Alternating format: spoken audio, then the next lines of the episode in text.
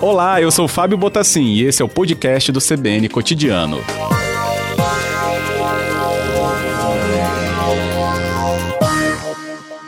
Bruno, boa tarde. Boa tarde, Fábio. Boa tarde a todos os ouvintes da CBN.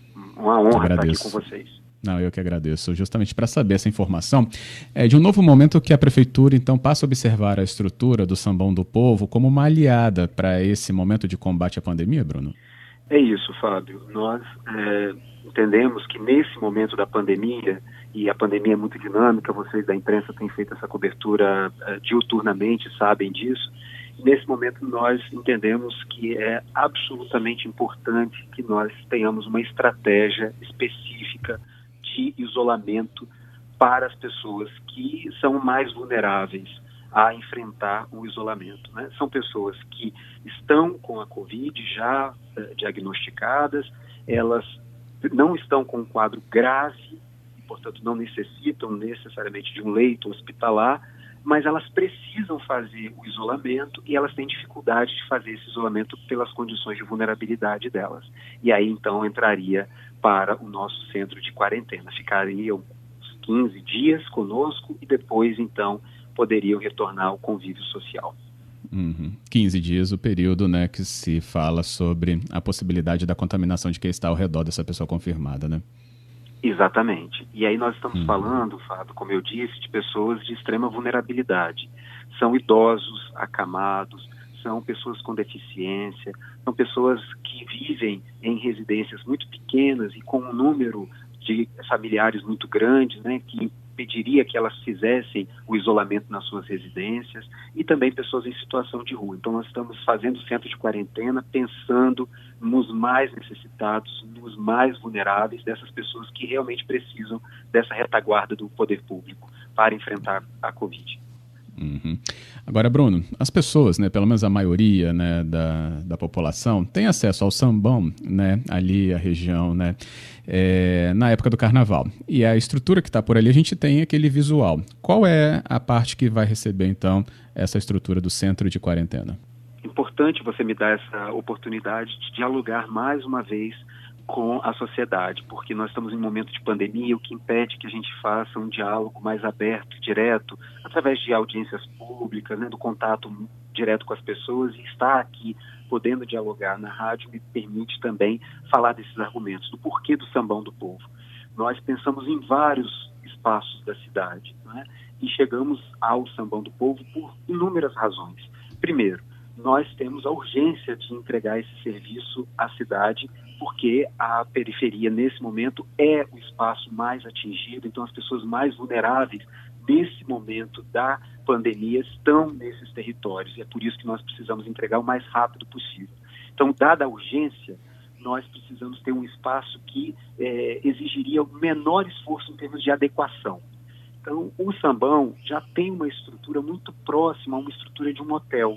É um espaço que tem ali a divisão dos camarotes, e nos camarotes, com corredor né, é, ao lado do, das, do, dos camarotes, com o banheiro, né, com a possibilidade da gente colocar banheiro masculino, banheiro feminino, e a possibilidade de transformar as salas dos camarotes em leitos individualizados, isolando as pessoas, que é o que a gente precisa para a, a, a, o centro de quarentena. Então, dado todo o protocolo da vigilância sanitária, toda a, área de saúde que nos eh, obrigatoriamente nós temos que seguir, e também, claro, pensando que o sambão é esse espaço público que nós temos disponível nesse momento e que ele é mais distante do centro da, da circulação das pessoas, a gente optou por fazer essa adequação temporária ali no sambão.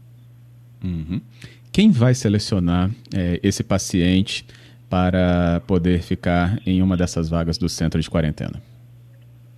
Então, é, esse centro de quarentena, ele é uma ação do Comitê Social da Prefeitura de Vitória para a Covid. Então, ele é uma ação integrada entre as secretarias de saúde e as secretarias de, a Secretaria de Assistência Social. Como eu disse, são dois critérios fundamentais. É, a pessoa tem que estar com a Covid e tem que estar com sintoma leve, não necessariamente de uma internação hospitalar, e ela tem que ter o critério da vulnerabilidade social. Então, a saúde faz a primeira triagem e depois passa para assistência social, que é quem vai chancelar a condição de vulnerabilidade social desse, uh, dessa pessoa. Uhum.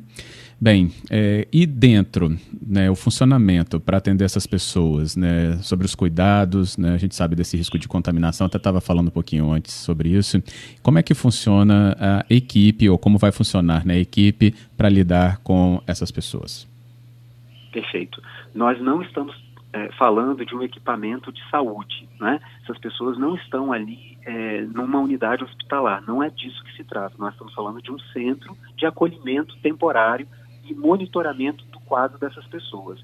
Então, é, a equipe é uma equipe multidisciplinar, mas não é uma equipe médica, porque não é um espaço, como eu disse, hospitalar. Né? É importante dizer isso. Então, eu, estamos com uma equipe especializada, estamos contratando uma equipe específica para esse novo serviço que a prefeitura disponibiliza, uma equipe que vai se revezar em turnos ininterruptos então, tenho 24 horas uma equipe ali de cuidadores, educadores sociais, assistentes sociais, né, fazendo é, pessoas que vão fazer a higienização sem parar do ambiente, né, vigilância, todo um serviço que precisa para acolher essa pessoa que está com a Covid. E, claro, monitoramento diário da nossa unidade de saúde, porque essa pessoa pode evoluir, né? E aí, se ela evoluir, ela precisa ser levada, transferida para uma unidade hospitalar. Então, diariamente, ela também é monitorada é, por uma equipe de saúde. Uhum. Espera-se um atendimento de quantas pessoas ao mesmo tempo, nesse caso, Bruno? 50 pessoas ao mesmo tempo. Lembrando que cada pessoa fica aqui por 15 dias, então a nossa expectativa é que a gente possa atender muitas pessoas ao longo desse período. Uhum. E ele se estenderia esse período, ou pensa-se que o planejamento para o funcionamento do centro seja enquanto durar. Né, a gente sabe que os decretos são necessários para isso, né? Então a gente tem decreto até o fim do ano. É durante a vigência do decreto? É, até o fim do ano. Esse é o nosso planejamento para o, centro de quarentena, que ele possa atender aí aquele Uhum. Nossa conversa aqui está acontecendo né, com Bruno Toledo ao vivo. Ele é coordenador do Comitê de Gerenciamento das Políticas Sociais dos Impactos Causados pela Covid-19 da Prefeitura de Vitória. E aí, Bruno, de uma maneira né, que a gente observe a cidade né, é, um pouco mais afastada, assim, na sua parte mais ampla, que mais o comitê tem observado ou implementado em relação à Covid? Então, nesse momento, nós é, temos um plano estratégico da cidade de Vitória, não só da saúde, né? Portanto, eu não estou falando aqui só do plano de contingência em saúde, mas um plano para a cidade de Vitória envolvendo aí o conjunto das nossas secretarias de enfrentamento à Covid. E esse plano é um plano dinâmico que a gente divide em etapas. Nós fizemos, é, encerramos uma primeira etapa, digamos assim, do enfrentamento e estamos agora dando início a uma segunda etapa e, e nessa segunda etapa o centro de quarentena é, é uma estratégia fundamental. Mas está nesse nosso plano o aumento da testagem, está nesse nosso plano, a questão das barreiras sanitárias. Então, assim, há uma série de ações que a prefeitura, nesse momento, eh, implementa em função da, do atual quadro da, da, dinâmica, digamos assim, da pandemia. Sobretudo, como eu já disse aqui, desse movimento muito forte da, da pandemia para a periferia. Né? Nós sentimos a necessidade de construção aí de estratégias específicas para esse público ocupante desses territórios onde a gente está acompanhando um aumento dos casos da contaminação. Uhum. Como vai se dar a ambientação é, desses espaços do sambão? É a pergunta aqui da Lorena. É, em relação à ventilação, né, a ambientação, né, como é que vai ser o ambiente? Ele vai ser tratado para receber essas pessoas? Nós estamos nesse momento fazendo essas adaptações. Então, estamos com equipe lá, porque, como eu disse, nós transformaremos as salas em leitos individualizados, né? Então, estamos instalando lá as divisórias para que cada uma pessoa possa ficar isolada e tendo, claro, uhum. acesso à ventilação, né? Então, está sendo instalado toda essa, é, é, essa questão de, de ventilação individual por pessoa. Então, é uma, é uma adaptação grande que a gente está fazendo, um esforço grande para dar dignidade, claro, a, essas pessoas, mas também seguindo todos esses protocolos que nos foi orientado pela vigilância sanitária do município. Importante é, dizer aqui também, Fábio, se você me permite, é, que assim esse protocolo que nós estamos seguindo, ele é para dar segurança tanto as pessoas que vão trabalhar não é, no ambiente do centro de quarentena, mas também as comunidade, né? Há uma preocupação grande da comunidade, o centro de quarentena está ali instalado e que isso poderia oferecer um risco para uhum. a, a, comunidade próxima ao Sambão. E esse risco não existe. Nós estamos muito seguros em relação a como vai funcionar o funcionamento do centro de quarentena, porque as pessoas estarão ali isoladas, não haverá um trânsito. E a gente sabe que o vírus se locomove a partir da locomoção das pessoas, do contato das pessoas. Não é possível que o vírus saia é, pelo ar do centro de quarentena e entre não é, pela, pela vizinhança ali do Sambão do Povo. Então, como é um centro que as pessoas não vão se locomover, que as pessoas, inclusive os profissionais que vão entrar nesses turnos ininterruptos que eu estou dizendo, vão passar por um protocolo muito rígido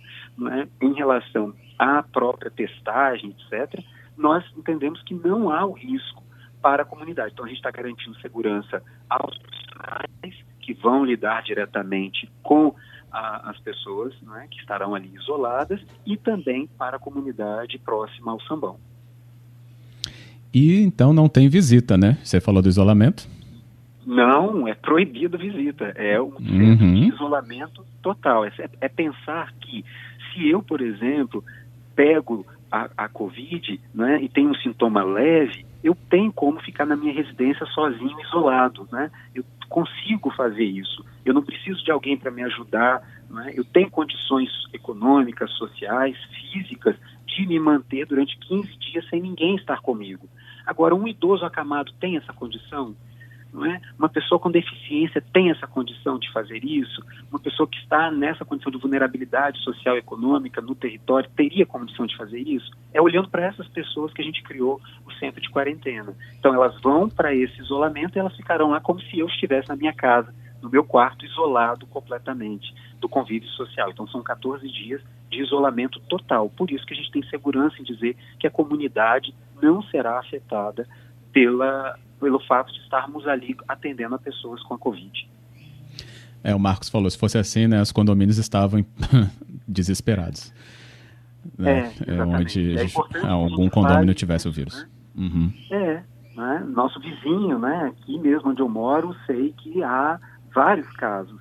E nem por isso eu estou aqui não é, querendo expulsar do meu condomínio os meus é, vizinhos que têm Covid. Entendido. Data para começar a receber esses pacientes, já existe esse planejamento, Bruno? Ah, não, existe o nosso planejamento, se tudo der certo, né? A gente está também aprofundando o diálogo, o Ministério Público tem nos ajudado, o Ministério Público é, provavelmente nos próximos dias fará uma reunião também com lideranças comunitárias, para que a gente possa cada vez mais deixar a comunidade informada né, é, do que está acontecendo, dar transparência total ao funcionamento, isso é muito importante, né? que a gente dê cada vez mais informações, sobretudo as pessoas que estão ali próximas ao sambão. Então, se tudo caminhar bem, se a gente conseguir evoluir de forma muito rápida em relação a tudo isso, quarta-feira que vem a gente já pode começar a receber as primeiras pessoas lá no sambão. Bruno Toledo com a gente ao vivo aqui na CBN, também recebendo a mensagem do Renzo e elogiando a iniciativa, falando aqui, é, Bruno, sobre a atuação né, e as ótimas propostas, na avaliação aqui do Renzo também. E o Gustavo, ele manda mensagem sobre é, o hotel ali de Jardim Cambori, né, o Porto do Sol, se aquela estrutura passou ou pode passar por alguma observação para ser usada nesse sentido. Nós inicialmente pensamos sim, é, Fábio, em utilizar alguma estrutura de rede hoteleira. Né? Chegamos a sondar é, vários hotéis, porque seria talvez uma iniciativa mais rápida, digamos assim. Mas nós não tivemos propostas é, que de fato se concretizassem, digamos assim. É, e aí pensar, por exemplo, que para utilizar esse espaço privado nós teríamos que chegar a um acordo né, com os proprietários, porque não é um espaço público.